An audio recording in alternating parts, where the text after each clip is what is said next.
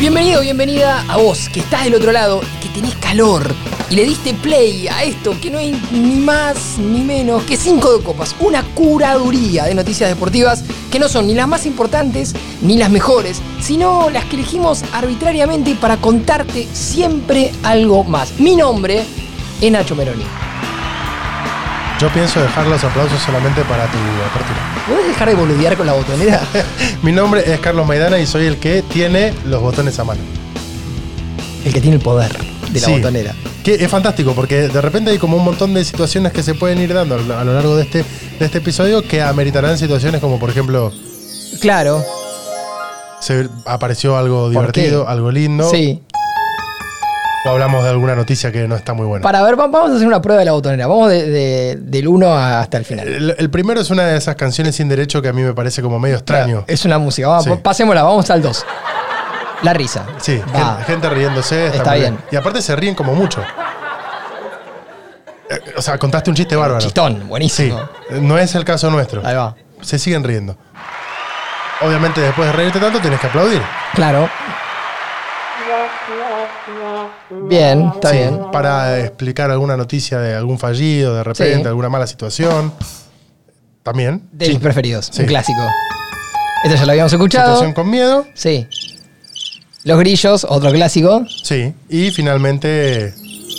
Bueno, ahí está. Así que. co- la cortina, ¿no? sí, básicamente. Bueno, ahí tenemos la botonera. Ahí arrancamos el programa haciendo estupideces. ¿Cómo estás, mi viejo? Eh, muy bien, con calor. Sí, yo también. Sí, Eh, y- como todo el mundo, ¿no? Sí, por supuesto, pero yo quiero trasladar de nuevo a toda la audiencia un debate que nunca se hizo, eh, a todos los que son oyentes de 5 de copas, si son team verano o team invierno. Basta, porque ya está como todo muy mezclado. Yo históricamente habló nadie de esto. fui team verano, siempre fui team verano, pero este último verano me hace ¿Te está haciendo flaquear en tus sí, convicciones? discutir todo, discutir todo. Porque esto no es verano, maestro. Sí que es esto, verano. esto no es verano, esto es mercurio. esto, esto no es verano. Esto no es verano, esto no Estamos es en mercurio. marzo. Esto es 5 de copas. A ustedes que están del otro lado, ya arrancamos con las noticias, pero les recordamos, como siempre, la cartaganadora.com.ar. Ustedes se pueden sumar a nuestro club de suscriptores porque a fin de este mes, que esperemos que la temperatura acompañe y esté un poquito Por más favor. fresca, vamos a estar sorteando una camiseta de Boca o de River a elección de la persona quien gane.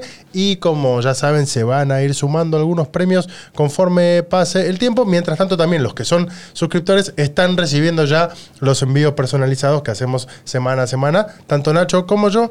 Pero para el resto, algo también va a haber, si no estás suscrito todavía, como para que no quedemos tan lejos. Ahí va. Y al fin de cuentas Me también gusta. Eh, te puedas terminar enganchando, si podés y si querés, a colaborar con, con lo que es lacartaganadora.com.ar, lacartaganadora.com.ar, así se dice bien, con cinco de copas con este podcast, en el cual nuestro único objetivo es hacernos millonarios y dominar el mundo. Exactamente. El dato es que no vamos a regalar solamente una camiseta durante este mes o a fin de este mes, sino va, va a ser una por mes durante todo el año, Así- Rey. sí, de acá hasta fin de año vas a tener la posibilidad de participar por un montón de camisetas de Boca y un montón de camisetas de. River. Posiblemente algunos otros premios también se van a estar sumando ¿Por dónde porque arrancamos? estamos muy felices de estar, como siempre decimos, y esto es algo que vamos a repetir siempre, en el país eh, actual campeón del mundo de fútbol. Y para Totalmente. mí es eh, menester, que sea rock, pero aparte es menester, iniciar hablando del mundial, pero no del que pasó, sino del que viene. Ya, tan rápido, déjame disfrutar este. Sí, que va a ser muy distinto al que pasó. En primer lugar, porque va a tener a Argentina debutando con el parchecito de campeón Exacto. del mundo en Sí, el sí. medio, lo cual ya lo hace bastante atractivo. En segundo lugar, porque en vez de jugarse en un territorio tan chiquitito como es Qatar, se va a estar jugando en México, Estados Unidos y Canadá, una extensión mucho mayor. Se va a jugar en Estados Unidos y a México y a Canadá les tiran un partido a cada uno y le dicen, toma, arreglate, ¿no? O dos. Bueno, pero con las condiciones de lo que fue el mundial pasado, le hubiera tocado esta situación. Pero con las condiciones de lo que va a ser el mundial que viene, quizás le tocan más partidos, porque FIFA aprobó el nuevo formato del próximo mundial, Ah, que se va a jugar con 48 equipos. 32 hasta ahora. ah, mucho más atrás también eran bastante menos equipos y demás. Conforme fueron pasando los años, se fueron agregando equipos. Pero al próximo mundial, el próximo mundial que va a arrancar en 2026, van a haber 48 El viejo equipos. anhelo del popular Gian Infantino, ¿no? Que si pudiese jugar un mundial con 100 equipos lo haría. Y si pudiese jugar cada dos años también. Sí, también. Sí, si pudiese jugar cada uno también lo haría, pero bueno. Sí, hay- bueno, para eso unos, tiene unos la- quilombos atravesados. ¿no? Para eso tiene la Champions League va, y demás. sí. 12 grupos de 4 equipos van a disputarse. Ahí va. eh, en lo cual, hasta ahora, como es, clasifica primero y segundo. Eso va a seguir igual, pero también van a clasificar los mejores 8 terceros. Esto va a dar en una situación. Estoy como el meme ese, ¿viste? De la mina que está haciendo las cuentas en el aire. Sí. Estoy medio ahí. No, es, es muy difícil cuando te diga el siguiente dato. Esto va a dar en una situación que le va a agregar una ronda más al Mundial, que es los 16avos de final. O sea, se acabaron los siete partidos para ser campeón del mundo. Claro, vas a tener que tener 8 partidos Pero la puta madre. hasta la final. Era un Porque clásico. Van a ser.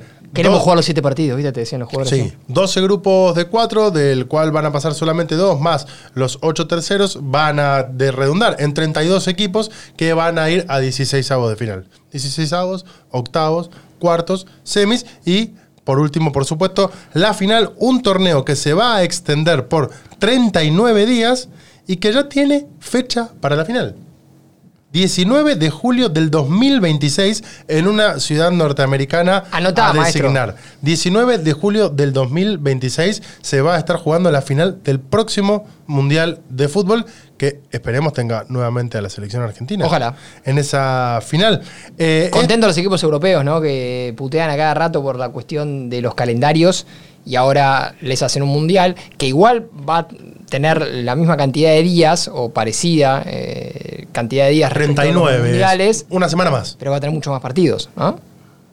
Técnicamente, en realidad, para los, para los equipos no.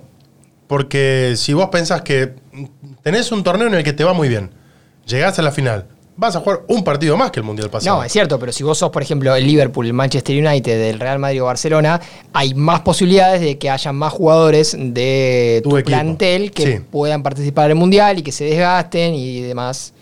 Esto se, se aprobó este martes eh, en el Congreso del Consejo de la FIFA eh, con un documento que se elaboró por la Comisión de los Mundiales. Se aprobó por unanimidad eh, y es uno de los formatos que se impuso por sobre otros, por ejemplo, que proponía 16 grupos de tres selecciones. O sea, todos los mundiales contemplaban aumentar de 32 a 48, pero había diferentes formas de armar los grupos. Una de las alternativas era armar 16 grupos de 3, lo cual hubiese sido más raro todavía. Dos partidos por grupo, una cosa, una cosa rarísima. Em, así que esto va a garantizar, como hasta ahora, un mínimo de que cada selección, independientemente de cómo le vaya, juegue por lo menos tres partidos en la próxima Copa del Mundo. Eh, va a haber 78 encuentros en Estados Unidos.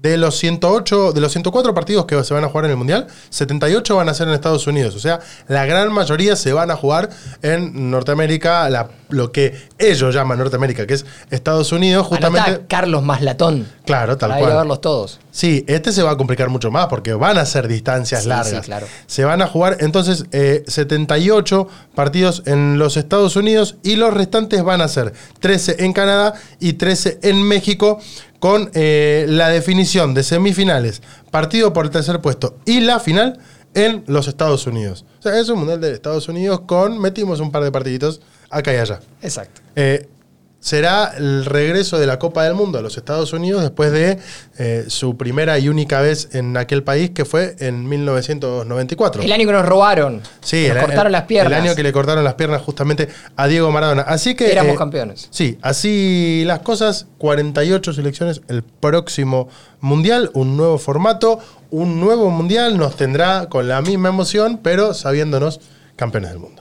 Un mundial que se va a anunciar en el Congreso de la FIFA, este que vos mencionabas, que se está realizando en la ciudad de Kigali, Sí. en Ruanda.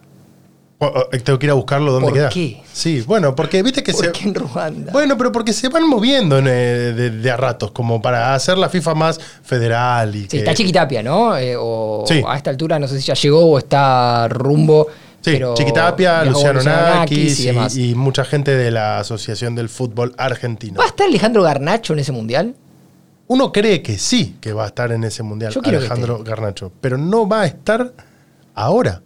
el 26 de marzo. afuera? Cuando juegue la selección argentina, porque por desgracia se lesionó en el último partido que jugó Manchester United este fin de semana pasado ante el Southampton, empate 0 a 0.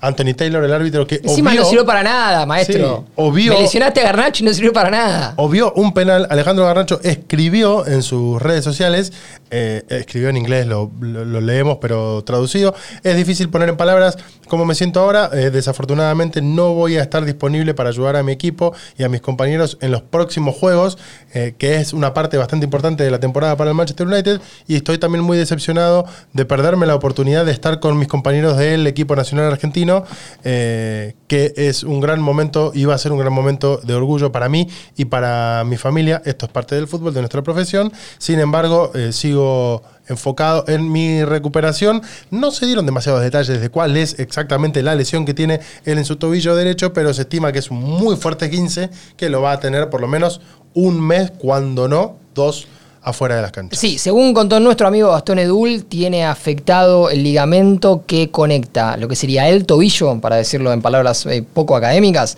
con el peroné. Y eso va a generar como mínimo, como mínimo una recuperación de seis semanas.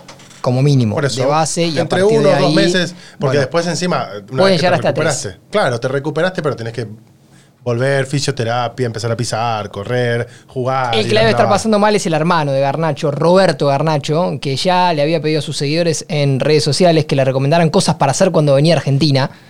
Bueno, Bien. pero puede venir igual. No, ya confirmó que no va a venir y subió esos emojis tristes, viste, como retuiteó su propio tweet y subió el emoji triste, lo que nos spoileaba antes de la publicación de, de Alejandro, que obviamente el jugador estaba fuera. El que seguramente sí va a venir Sí. va a ser, esperemos, Diego Martínez. Sí. Pero, pero el Diego Martínez posta, no el que metieron en cana en el bolsón. ¿A quién? Porque eh, pasó el lunes pasado en el barrio Arrayanes, en la localidad de Bolsón, que una persona llamó al 911. ¿Sí? Porque había otra persona adentro de su taller. Eh, ¿Un que ladrón? estaba- claro, sí, se supone que era alguien que estaba robando. Por lo pronto había una persona que no tenía que estar ahí. Claro. Eh, ubicado en la calle Urquiza. Estoy leyendo los datos. eh, esto lo publicó el popular Mauro Zeta, eh, policía, em, especializado en policiales. Quiere decir, periodista, claro, especializado en policiales. Bueno, al ver la presencia de los efectivos, el malhechor, El malhechor. pa- palabra que me encanta, intentó escapar corriendo entre unos árboles, pero fue detenido por el delito de tentativa de hurto. Según obviamente informó Mauro. Lo curioso de la situación ¿Qué pasó? y acá, ojo, porque esta eh, es posta, es de verdad, no te estamos jodiendo. Es que cuando lo agarró la cana, el ladrón se identificó como Diego Martínez. Dijo, ah, no, yo soy Diego Martínez.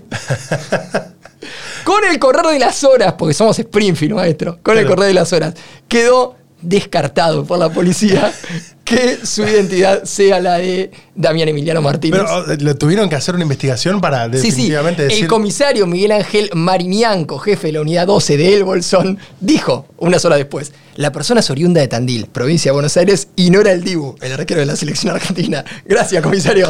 Tuvieron que investigar demasiado si era o no era. Capaz que era muy parecido. Springfield, maestro. No hay fotos. ¿no? Del muchacho. No, no, no tengo fotos. Podemos buscar, pero no tengo fotos. Podemos buscar, porque si en efecto era parecido, le banco el tratar de hacer esa. Pero vos te imaginás, el chabón se está escapando por el bolsón y dice: No, pará, no tienen, soy Dibu Martínez. Y la policía diciendo: Pará, pará, puede ser Dibu. Como aquel peluquero que en algún momento supo decir, no me peguen, soy Jordano. Claro, exactamente. ¿y ¿Por qué eso? Para mí, el comisario le apuntaba y uno al lado, ¿viste, viste que el, el jefe Gorber tiene dos al lado, que nunca me acuerdo el nombre? Sí. Uno le dijo, jefe, pare, puede ser Dibu Martínez. Claro. no se mande una cagada. Uh, dijo. bueno, mientras tanto, Dibu está en el radar del Tottenham, ¿sí? Porque es el gran candidato a ser el reemplazante de Hugo Lloris, el francés, de cara a la próxima temporada. Sí, el que estaba del otro lado, ¿no? Eh, en la final. Eh, Jordan Pickford es la primera opción, una de las primeras opciones. Y la operación puede que se complique, todo depende de cómo termine la temporada del arquero titular, no por mucho tiempo, pero titular de la selección inglesa, que se encuentra peleando el descenso con Everton, ¿no? Ojalá se vaya, todos del lado bueno de Merseyside queremos que el Everton se vaya al descenso. Eh, en este caso, en el caso de que eh, bueno, se vaya, es muy probable que Pickford tenga que irse de Everton porque va a querer mantenerse en la Premier League. Si Everton se queda, es probable que se mantenga en el club y ahí se activaría el plan Dibu Martínez a Tottenham, que la verdad le vendría bárbaro porque es un equipo que, Que tiene pelea. Que pelea, puede pelear Champions tiene League. mejor plantel, tiene más ambiciones, tiene más dinero atrás y demás, así que ojalá que se le pueda dar eh, ese salto en su carrera. Cuando vos recién decías el arquero que estaba del otro lado, me acuerdo de aquella histórica eh, indicación de Carlos Salvador Vilardo, otrora campeón con la selección argentina y campeón. de fútbol en 1986, cuando explicaba el fútbol de manera muy sencilla. Hay que pasársela a lo que tiene la misma camiseta y meterla en el arco del muchacho que no almorzó con nosotros. Claro, sí, sí. Fantástico, no En- había que explicar En el demasiado. del partido con Brasil, mi amigo Juan Simón me cuenta siempre que le di- les dijo, no se la den a los de amarillo. Listo, porque vamos a perder. Eh, Claro, exactamente, listo, eh, ahí está. Basta. Bueno, Gio Simeone sí va a estar. Sí, Gio Simeone sí va a estar. Viene a la selección argentina. Es una de las novedades. O sea, Alejandro Sí. Garnacho era una de las novedades. Sí, claro. Pero Giovanni Simeone es esos jugadores que en el momento en el que se lesionan eh, Tucu Correa y Nicolás González en la lista previa, que ellos sí estaban para ir al Mundial, era uno de esos nombres que Sí, aparecía. empezó a sonar. Claro, porque uno podía pensar en Ángel Correa, que finalmente fue, en Tiago Almada, creo que no pensaba nadie No, más que Scaloni. no, no, no. Podía Y le pensar preguntaron uno- a Messi y dijo, sí, tráelo. Podía empezar en Alejandro Garnacho, ¿por qué no? Y yo creo que Giovanni Simeone, por su actualidad en el fútbol italiano, era un jugador para, por lo menos, tenerlo ahí Sí, en el- principalmente en el por lo que, lo que hizo en el Elas Verona, donde la rompió toda, y ahora en el Napoli, tal vez con menos minutos, porque el Napoli es uno de los mejores equipos europeos de la temporada, si no el mejor, ahí palo a palo con el Arsenal, y porque tiene dos monstruos arriba como Osimen y Barstelia, que eh, no salen, ¿no? Porque la están rompiendo toda.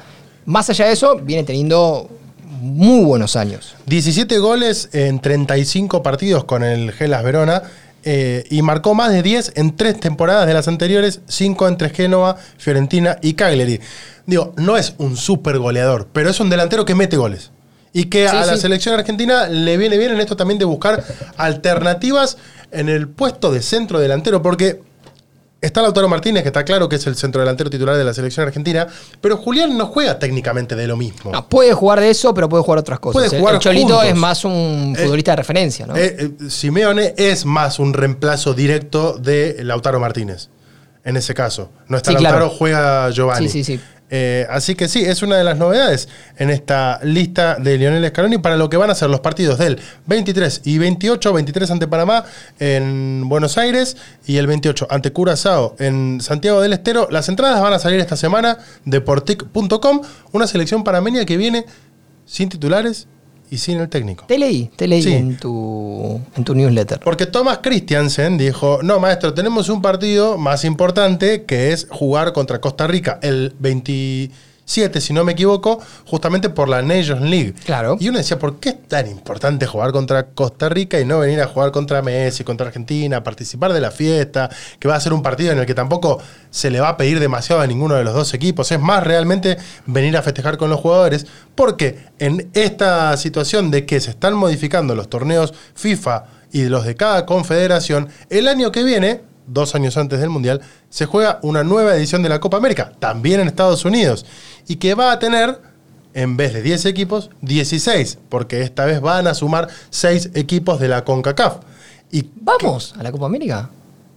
vamos a la Copa América, ¿por qué Cinco no? de copas. Cinco de copas Copa de América. Estados Unidos. Eh, ¿eh? cuidado, ¿eh? Haciendo entrevistas exclusivas. Cuidado. Yo estoy. Yo estoy.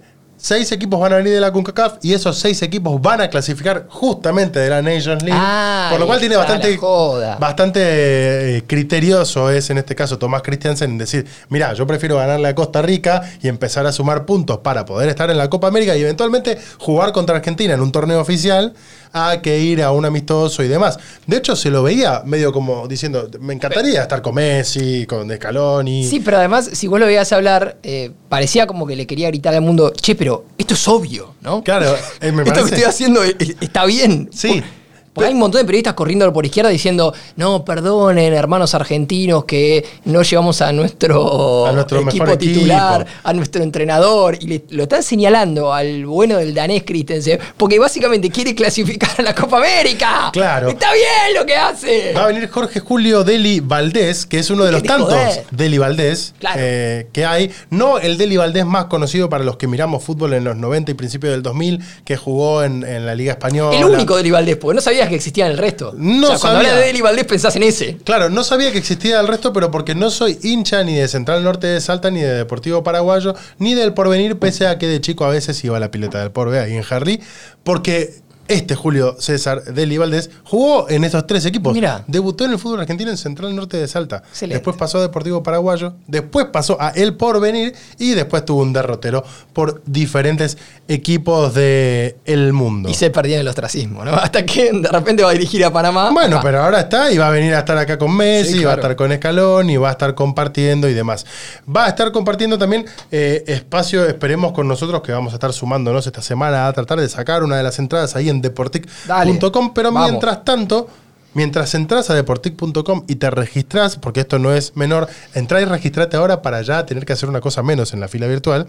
Eh, también podés entrar en la cartaganadora.com.ar y suscribirte a nuestro club otra pestaña, de suscriptores por 300, 600, 1000 o 1500. La verdad que nos das una mano enorme. Yo le quiero dar personalmente las gracias a todas las personas que ya están suscritas y que están recibiendo los newsletters, que siempre nos dejan algún mensaje y que ya están Genios, participando genias por los sorteos de las camisetas.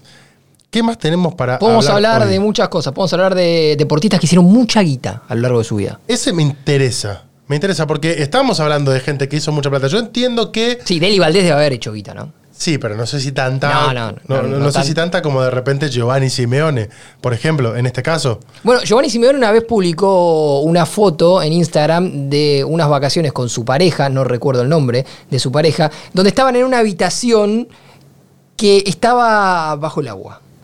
Y era espectacular porque la ¿Cómo, cama. cómo, cómo? O sea, el, eh, La habitación entera estaba bajo el agua. Ellos estaban acostados en la cama mirando hacia una especie de pecera que tenían enfrente. Es como si vos estás en tu cama mirando la ventana. Bueno, ellos estaban en la cama mirando una ventana, pero que tenía un tiburón pasando, maestro. Eso debía ser, no sé, la Polinesia francesa, no saber. Qué difícil. Así que, Qué, sí. qué complicado si tenés. eh, No creo que pague el claustrofobia. 35% de. Bueno, esto, esto viene a impuesto, cuento de que eh, se publicó la lista de los atletas que más dinero ganaron en la historia.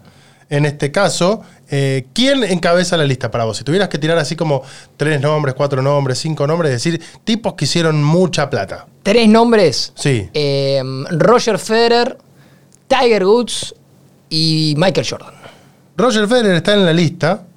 No es, sí, Tiger Woods está en la lista y Michael Jordan está en el primer lugar. Mirá, Michael. Jordan eh, con ajuste Una por, máquina de hacer guita. sí, con ajuste por inflación y demás.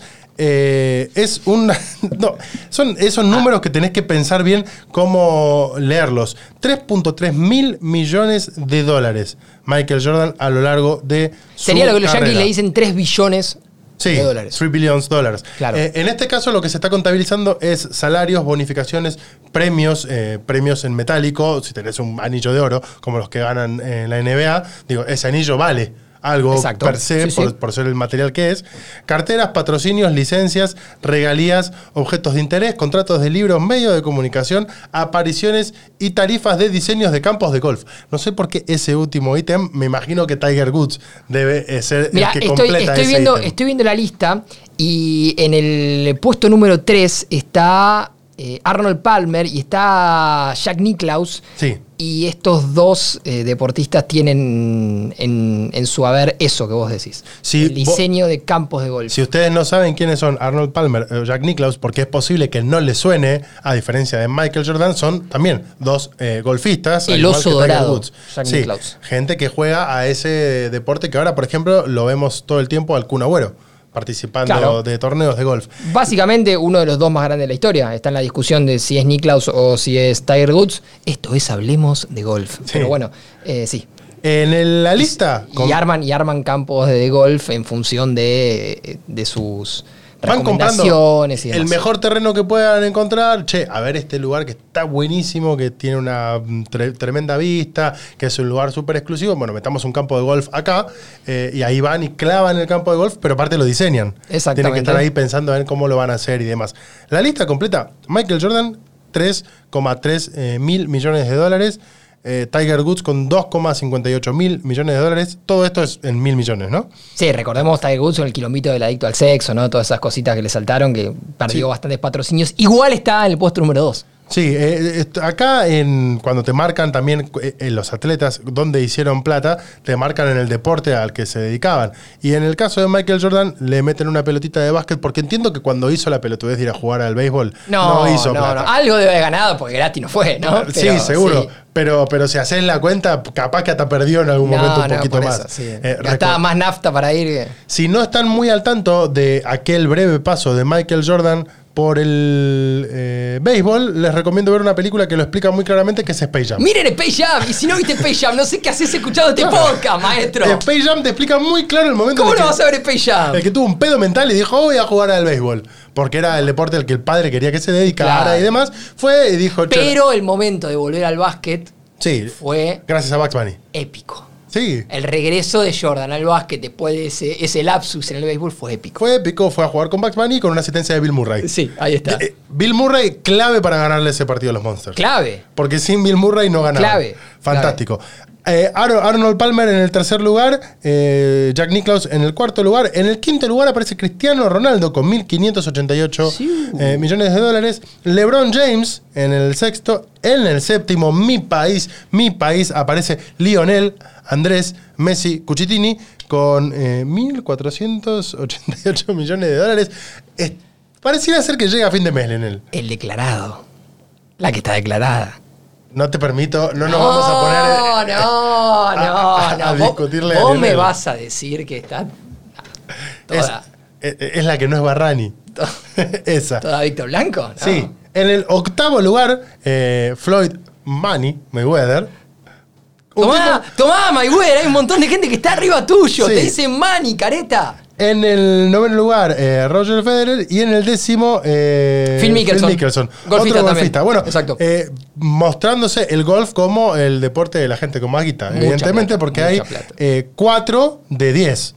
Bastante, No, bastante y, a- y además hay un detalle eh, que, que está bueno por ahí marcarlo y que, y que en algún punto describe bien la realidad del deporte como cuestión comercial. La mayoría de los deportistas, por lo menos de los 10 primeros puestos, son yankees. Sí. Y son deportistas que hicieron gran parte de su carrera o toda su carrera En el Unidos. deporte yankee. Claro, de, de- de hecho, quitando de toda esta lista, los únicos dos que no son Cristiano Ronaldo y Lionel Messi, justamente. Eh, después, más abajo de los 10, aparece, por ejemplo, Schumacher con 1.31 mil millones. 1.3 mil. Sí, eh, David, Beckham. David Beckham, Kobe Bryant, Shaquille O'Neal, Greg Norman, Mike Tyson, Neymar, Kevin Durant, Lewis Hamilton. Ahí también hay un montón que pueden ir subiendo, digo, porque David Beckham ya terminó su carrera. Si bien ahora es inversionista del Inter Miami y demás, no se está contabilizando eso, pero a Neymar le quedan años por jugar.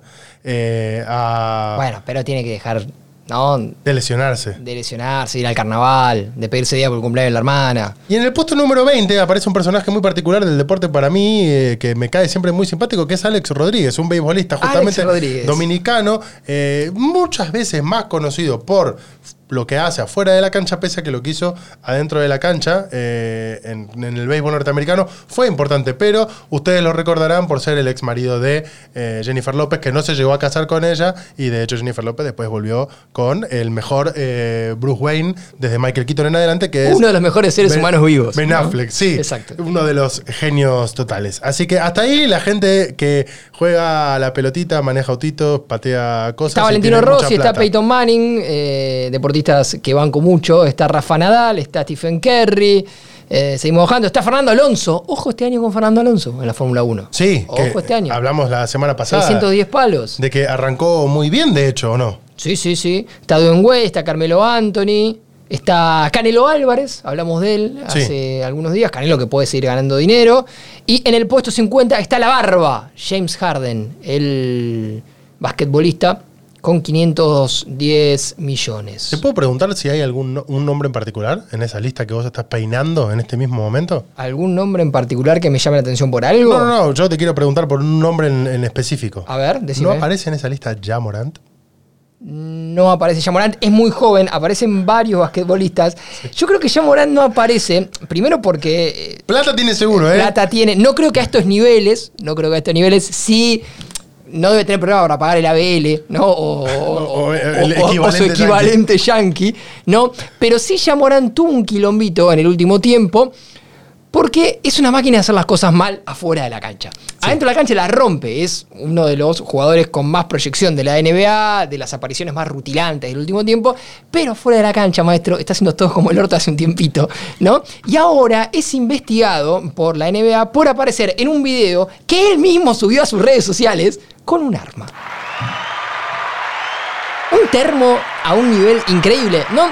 Esto arranca de esta manera. Ya Morán, talentosísimo base de Memphis Grizzlies, si seguís la NBA seguramente lo, lo conoces. Está llamado obviamente a ser uno de los mejores jugadores de los próximos años. Publicó en sus propias redes sociales un video donde se lo ve en ese momento, todos creíamos, en una fiesta, una fiesta normal, mostrando un arma.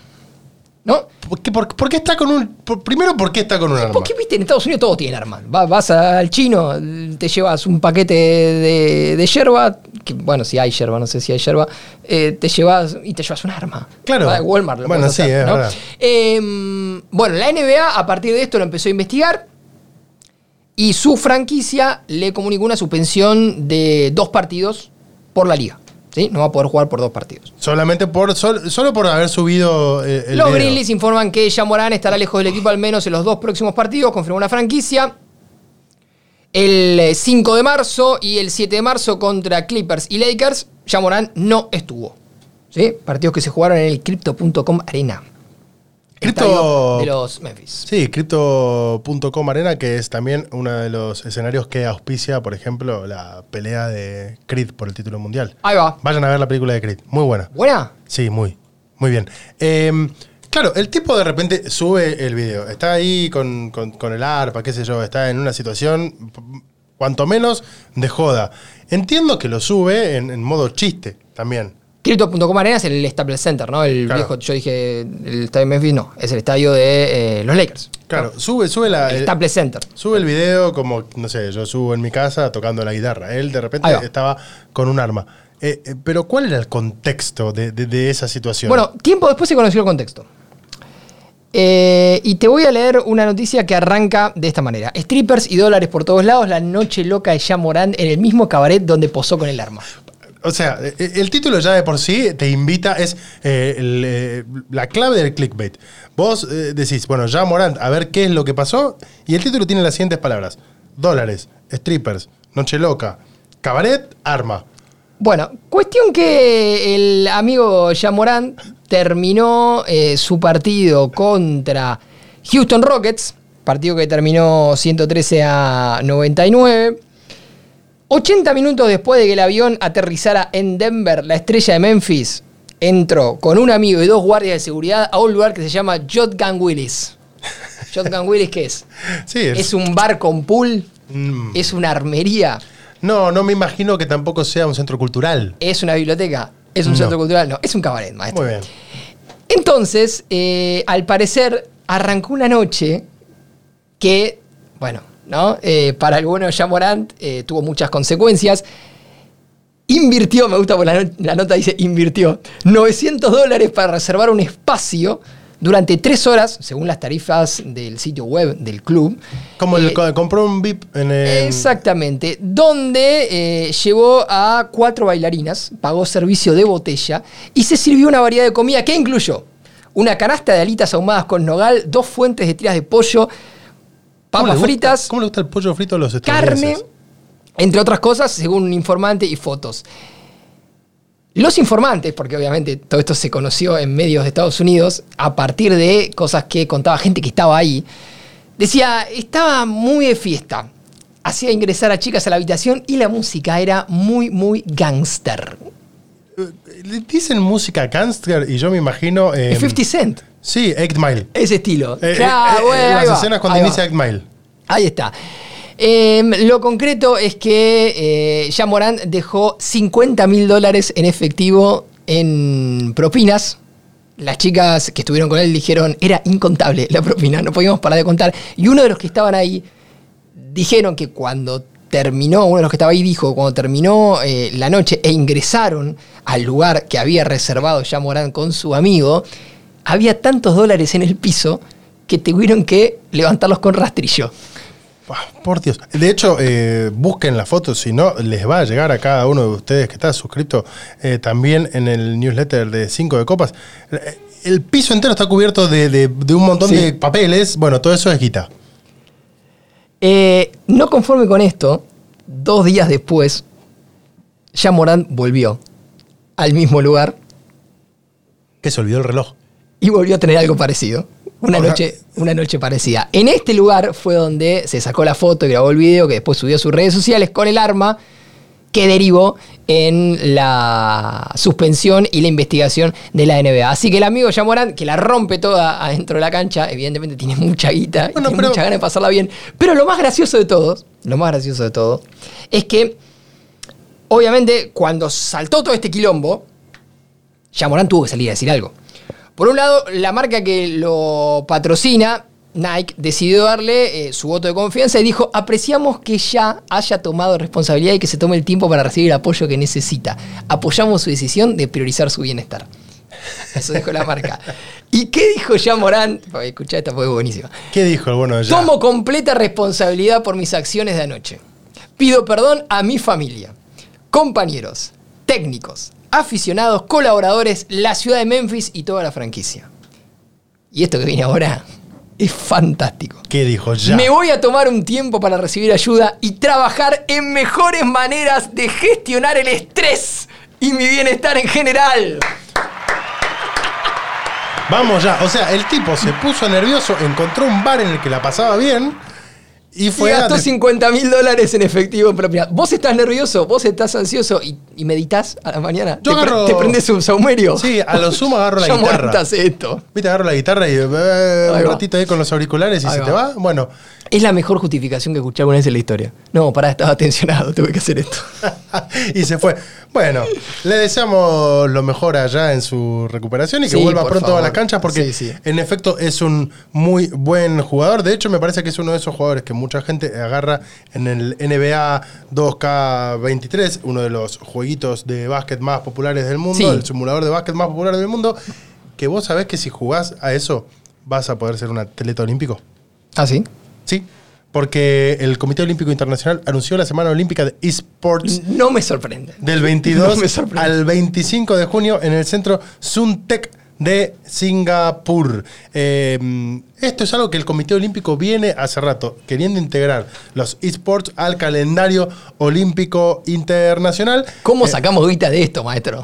Claramente esa era la idea. El proceso de clasificación comenzó el primero de marzo pasado, hace un par de días, y la definición de la Semana Olímpica de Esports será del 22 al 25 de junio, como decíamos, en Singapur, y tendrá la particularidad que se hará de manera presencial.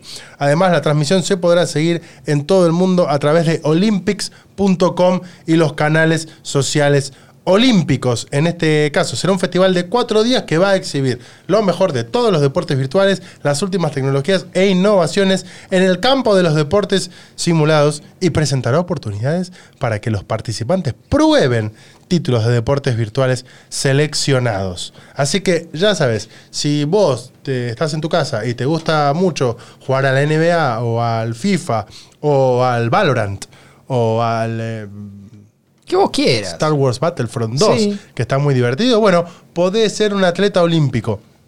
De movida para mí, si vos vas allá y ganás uno de estos torneos, vas a venir con mucha plata. Yo no sé cuán para el orgullo significa de repente venir y decir gané una medalla olímpica. Y No, qué- guita, guita, guita hay seguro. ¿Y Y, qué bueno, hiciste? sos el mejor de lo tuyo, qué sé yo. Y yo estaba jugando al Valorant. Después si es Yo le, le tengo admiración a ese tipo de gente jugar de al todas Tetris formas. ¿eh? o otras cosas, bueno, nada, pero... Así, así las cosas. Volviendo al fútbol que se juega con los pies, con la pelota, en la cancha de verdad, eh, nos vamos a Francia. eh, hay ¿Nos varios vamos a Francia? No, no, Yo estoy, ¿eh? nos vamos mentalmente Si a nos Francia. vamos a Francia, llevamos la copa. Eh, sí, sí, claro. Y salimos ¿no? a la calle hasta que venga alguno y digas con de eso porque vas a cobrar. Bueno, eh, Marsella, equipo Sí. otrora, dirigido por eh, Jorge Sampaoli. Sí. ¿sí? Eh, que es uno de esos equipos que eh, hoy por hoy van armando como el contexto para el torneo ese que siempre gana el PSG, aunque juegue mal, juegue pésimo, defienda como el orto, bueno, termina ganando siempre porque ah, pues el PSG. Pero en el Olympique Marsella juega el bueno de Leo Valerdi, el argentino, el ex Boca, selecciones juveniles, ¿te acordás? Central, que se fue muy Se fue muy joven de Boca. acá. Creo que jugó dos partidos en la primera de Boca. Jugó muy poco, lo vendieron a un, a un dineral. Y obviamente todos creemos que es un jugador que tiene muchísima proyección. Bueno, al parecer las cosas no le están saliendo muy bien en el Marsella. No le va. Y hay un núcleo de la hinchada del Marsella que no lo banca mucho al bueno de Leo. Hay un hincha. Un hincha en particular que no lo quiere mucho. Hay un hincha, uno, uno Uno. solo. Sí. Uno, uno solo que tampoco debe tener todos los patitos en fila, ¿no? Puede ser. Eh, que arrancó una huelga de hambre, una huelga de hambre, para exigir que el Marsella despida a Leo Valerdi. Pero pa- aparte para, para que lo despida, no para que lo venda, ponerle, Una lo huelga de hambre. Las fotos son maravillosas. El tipo se presentó en, en el campo de entrenamiento con un cartel escrito, tipo un cartón, ¿entendés? ¿Sabés que Corte había- homeless. Sí. Un, un cartón escrito que decía echen a Valerdi. Lo estoy buscando. No, no, no puede ser. Valerdi de Source, de Source. Es, a ver, es como si hubiera agarrado una caja Sí. de esas cajas de cartón de las verdulerías, lo hubiera desarmado y hubiese escrito con un marcador negro atrás, más o menos la tenés. Bueno, el chabón se sentó en la puerta y dijo, yo hago huelga de hambre hasta que no echen a Valerdi. No hasta que lo vendan, no, hasta que lo transfieran, hasta Échenlo. que lo echen. Eh, ¿Qué tenés que, qué tenés que hacer eso, Valerdi? con- Salí- salir a pelearte, una, dos, ir a comprar un combo de McDonald's y dárselo. Sí, o- Y, y hacerte grabar por las redes sociales del y- club, ¿no? Y tres, decirle, conseguiste un problema honesto, maestro. Claro, sí, Ah, sí. Estás, muy. Algo, algo mal pasa en tu vida, conseguí ayuda. Ahí está, como bueno. una- bueno, hay un hincha que está haciendo huelga de hambre. Así que nada, esto demuestra que se pueden hacer huelga de hambre por las boludeces más grandes. Así que. Y esto también, bueno, eh, eh, voy a reivindicar en este caso a este muchacho, no sabemos el nombre, ¿no? No, no, no trascendió No su nombre. Eh, no lo tengo, no trascendió. Creo que lo están cuidando. Se puede. A eh, ver. Se pueden optar por situaciones que no impliquen prender fuego a autos de la gente. Eh, Claro, en todo caso, ac- acá te perjudicás vos, ¿no? Claro, bueno, celebro entonces que haya elegido el camino de la paz para su Un protesta. boludo importante. Pero bueno, está bien, está bien. Como todos los programas, siempre elegimos algún evento que haya sucedido la semana pasada. Antes de contarte cuál es el evento que sucedió esta semana pasada, te voy a recordar y a invitarte a que si estás del otro lado, entres en la cartaganadora.com.ar. Hay cuatro modelos de suscripciones, 300, 600, 1000 y 1500 pesos por mes y te puedas sumar a nuestro club, a nuestro club de suscriptores, donde entre otras cosas vas a participar a fin de mes por la camiseta de Boca o la de River Gentileza de la gente de Adidas, pero que como bien decía Nacho más temprano, no son las únicas, van a estar una por mes. Así que si sos de Boca o sos de River y no la ganaste este mes, pero estás en el club, Una podés por seguir mes. participando el mes que viene. Durante todo un año, además. Y el otro, y el otro. Y la verdad es que si sos suscriptor y te ganaste la camiseta el mes de marzo y el siguiente mes de abril salís sorteado de nuevo, no hay nada que impida a que te la lleves de nuevo. Totalmente. Y en ese caso la publiques en Marketplace. No hay letra chica. No hay letra chica. ganadora. Porque de hecho, sea que te sumes con la suscripción más baja o con la más alta, participás de todo igual, porque es nuestra forma de decirte gracias.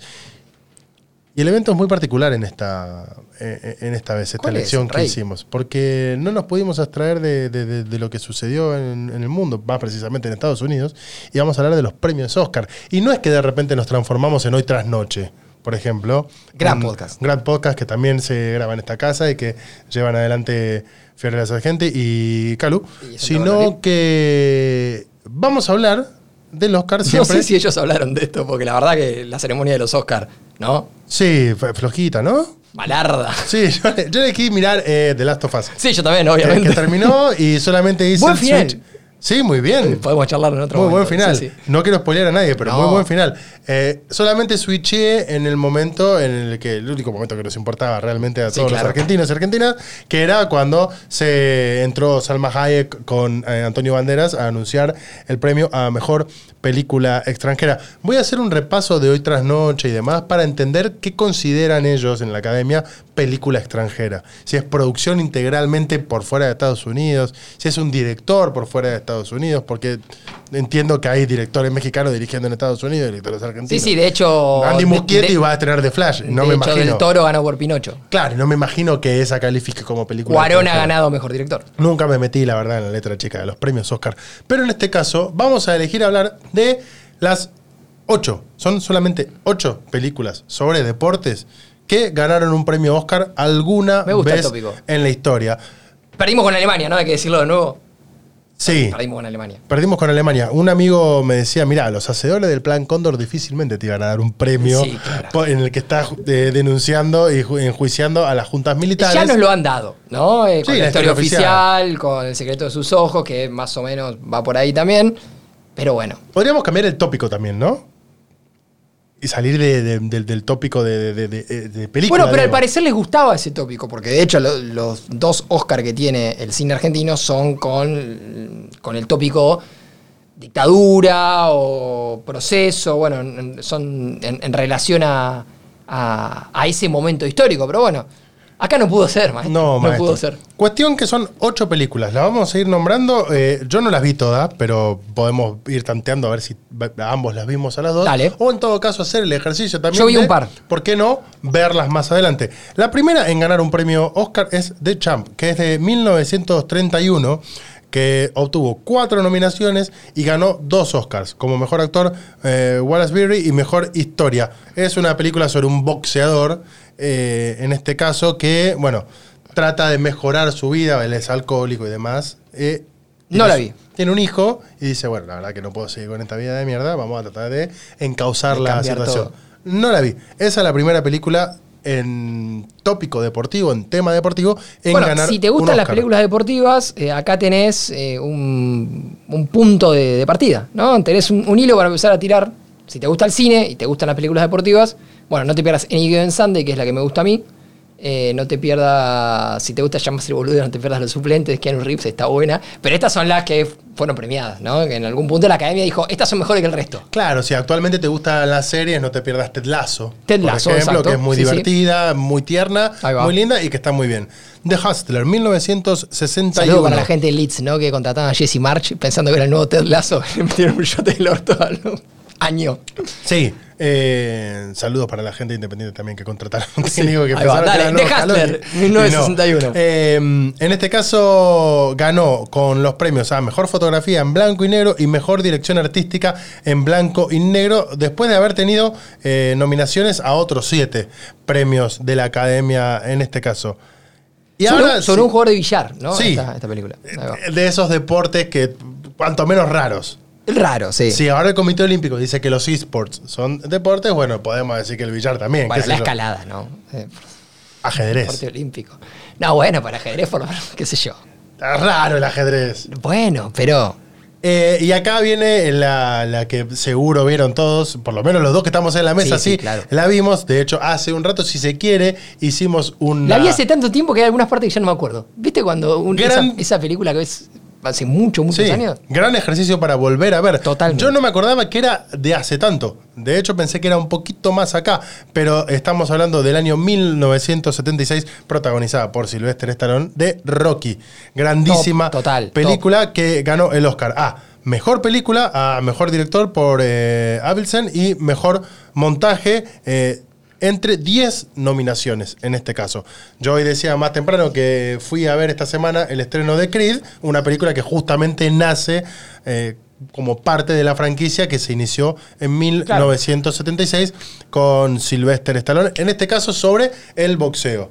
Eh, tengo que decir que las de Creed lo que tienen ahora es que las peleas están un poquito mejor logradas. Y bueno, En sí. términos de pelea. Porque ahora ves técnica, ves movimientos, ves...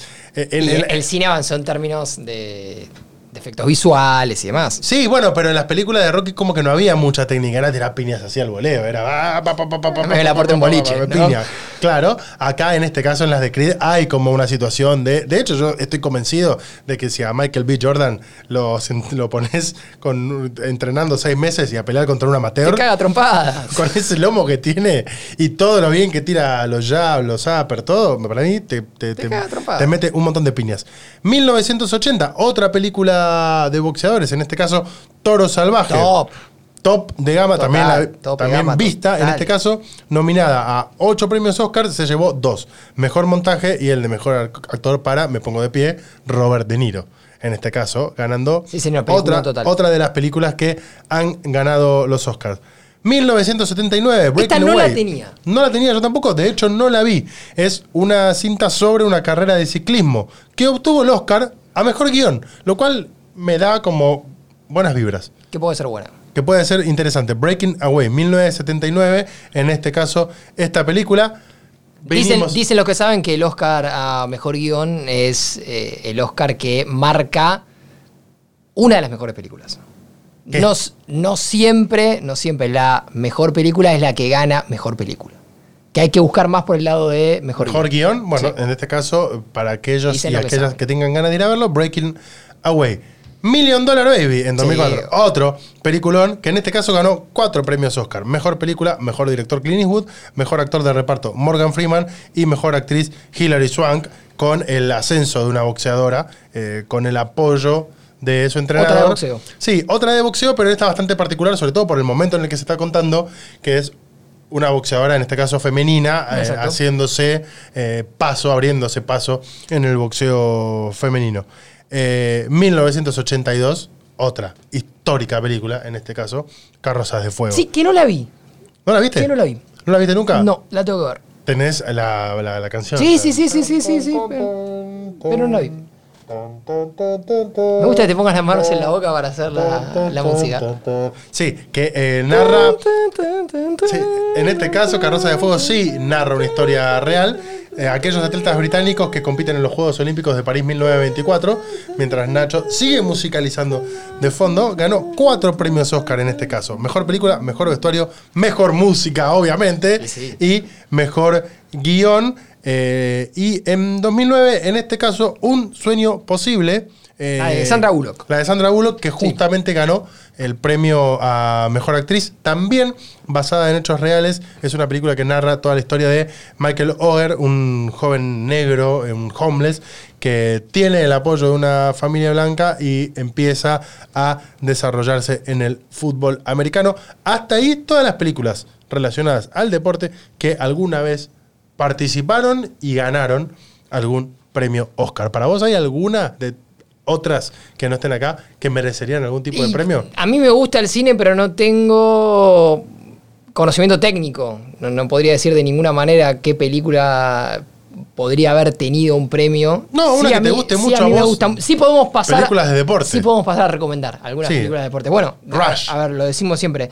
Eh, a mí me gusta mucho esa que nombré antes, Any Given Sunday, eh, Un Domingo Cualquiera, traducida a castellano, con eh, Jamie Foxx, con Al Pacino, obviamente, con Cameron Díaz. Rush es una muy linda película. eh, Rush es una que muy linda acá, película. ¿cómo es que le pusieron Pasión y Gloria? Creo que es que tiene, bueno, a, a Daniel Brühl, a Chris Hemsworth, que narra aquella rivalidad de, de, de Nicky Lauda y, Y James Hunt. Exacto. Eh, Muy buena. Fui a esa película, te voy a contar eh, una situación. Fui a esa película a verla a, eh, al cine, la vi en sala. La vi en un cine en San Miguel un martes a las 2 de la tarde ¿Por qué? solo. ¿Por qué te acordás tan precisamente? Porque fue la única vez en la vida, a mí me gusta mucho ir al cine, voy seguido. Fue la única vez en la vida que fui a ver una película de día y solo. No había nadie más en la sala, estaba yo solo. Ah, no, no es que vos fuiste No, no, no. No solamente que vos yo fuiste fui solo y no había nadie más en la sala. fuiste el, el- te la pasaron para vos. Para mí. Fantástico. De hecho, llegué, me senté y empecé a mirar para los costados y vi que no había nadie. Y en un momento dije, pero pará, ¿pasarán la película? Pues estoy yo solo. Claro. Y después dije, pero pará, yo pagué la entrada, así que la puedo ver tranquilamente. La Pasan. película arrancó y la vi yo solo. ¿Pasa la película si nadie compra entrada?